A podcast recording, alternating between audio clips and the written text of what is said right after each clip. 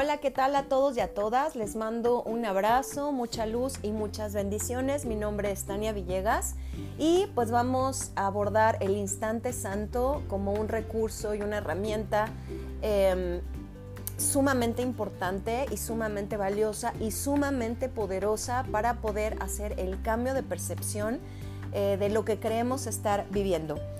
Eh, recuerden que un curso de milagros pues es un entrenamiento para la mente que nos lleva a regresar o a recuperar el estado de paz al que, todos tenemos derecho, al que nos merecemos como hijos de Dios o como hijo de Dios.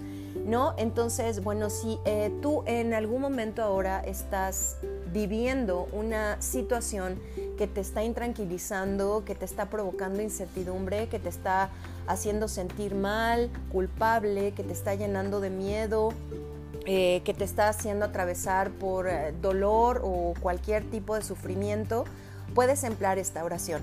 Es importante también que recuerdes que cada problema que tú crees ver o que crees estar viviendo no es más que una oportunidad de crecimiento. Eh, lo que puedes hacer es decirle lo siguiente o pedírselo de esta manera al Espíritu Santo en el instante santo. Espíritu Santo, te entrego mi buena voluntad porque hay error en mi mente. Entrego estos pensamientos y estos sentimientos de castigo. Los entrego a la luz de la expiación, a la luz de la inocencia. Te los entrego a ti, porque sé que tú vas a restablecerlos y vas a llevarme a mi mente inocente que no puede proyectar absolutamente ningún castigo. Estoy consciente y acepto el milagro que está justo al aparente problema. Espíritu Santo, escogí mal esta decisión. Toma todas mis decisiones. Identifico los pensamientos y te los entrego sin juicio alguno. Cuando su paz se ve amenazada, también pueden utilizar la siguiente oración. No conozco el significado de nada incluido esto. No sé, por lo tanto, cómo responder a ello. No me valdré de lo que he aprendido en el pasado para que me sirva de guía ahora. Eh, es importante que antes de tomar cualquier decisión entreguemos nuestra buena voluntad al Espíritu Santo para que sea Él quien eh, decida por nosotros, porque nosotros obviamente no sabemos realmente qué es lo que necesitamos ni qué es lo que queremos. Y bueno, necesitamos entre comillas porque esta palabra pues eh, está muy relacionada a la carencia. Sin embargo, bueno, la utilizo aquí nada más como una referencia. Otra oración es la siguiente. Debo haber decidido equivocadamente porque no estoy en paz. Yo misma o yo mismo tomé esa decisión. Por lo tanto, puedo tomar otra. Quiero tomar otra decisión porque quiero estar en paz. No me siento culpable porque el Espíritu Santo, si se lo permito, anulará todas las consecuencias de mi decisión equivocada. Elijo permitírselo al dejar que Él decida en favor de Dios por mí. Entonces, eh, Recuerden que cada que, insisto, estemos atravesando eh, por una situación, ¿no? O nos encontremos con una persona que creamos que nos están amenazando este estado de paz, también inmediatamente es importante que recordemos que no hay absolutamente nada, nada que no hayamos creado nosotros y que las personas con las que nos encontremos, que sintamos que nos están atacando, pues esto no es real, es solamente algo que el ego está interpretando a través de nosotros. Es por eso que estas oraciones es importante que las utilicemos porque de inmediato nos van a hacer eh, regresar al estado de paz. Pero en el instante santo no solo se trabaja eso. Es impactante cuando regresamos al estado de paz y eh, el propósito de lo que estamos viviendo nos es revelado. Y cuando ese propósito en este estado de paz es revelado por el Espíritu Santo, nos damos cuenta que no fue más que un acto de amor el que experimentamos.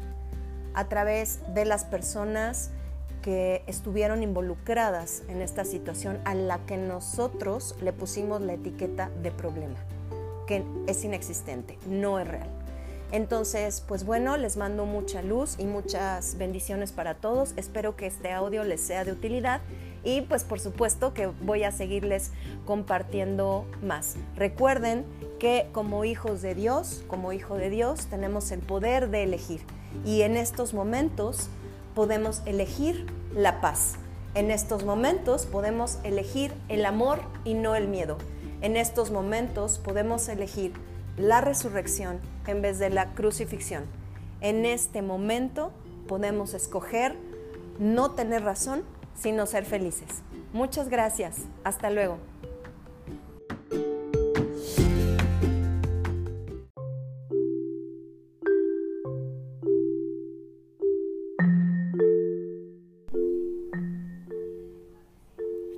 Esto es el capítulo 2 de Un curso de milagros, la separación y la expiación, principios especiales de los obradores de milagros.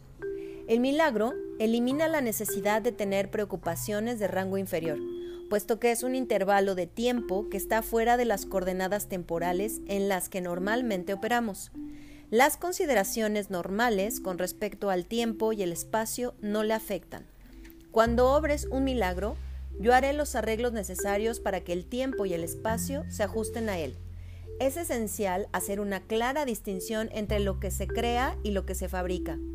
Toda forma de curación se basa en esta corrección fundamental de percepción de niveles. Nunca confundas la mentalidad recta con la mentalidad errada. Reaccionar ante cualquier clase de error de cualquier forma que no sea con un deseo de sanar es una expresión de esa confusión. El milagro es siempre la negación de ese error y la afirmación de la verdad. Solo la mentalidad recta puede corregir de forma que sus efectos sean reales. De hecho, lo que no produce efectos reales en realidad no existe. Sus efectos, por lo tanto, son nulos. Al no tener contenido substancial, se presta a ser proyectado.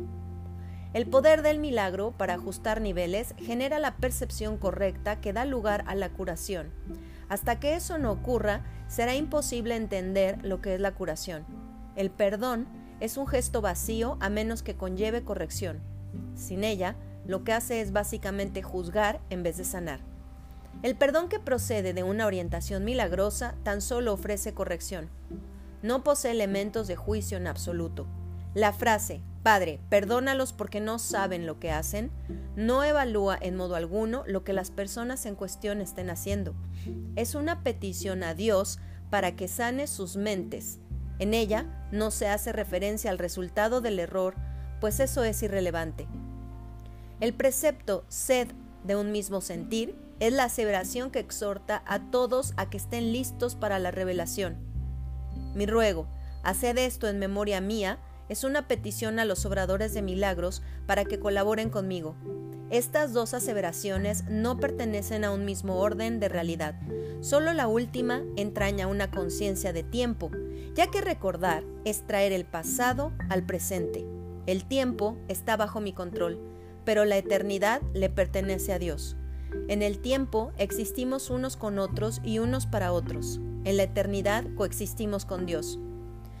Puedes hacer mucho en favor de tu propia curación y la de los demás si en situaciones en las que se requiere tu ayuda piensas de la siguiente manera. Estoy aquí únicamente para ser útil. Estoy aquí en representación de aquel que me envió. No tengo que preocuparme por lo que debo decir ni por lo que debo hacer, pues aquel que me envió me guiará. Me siento satisfecho o satisfecha de estar donde quiera que Él desee porque sé que Él estará allí conmigo. Sanaré a medida que le permita enseñarme a sanar.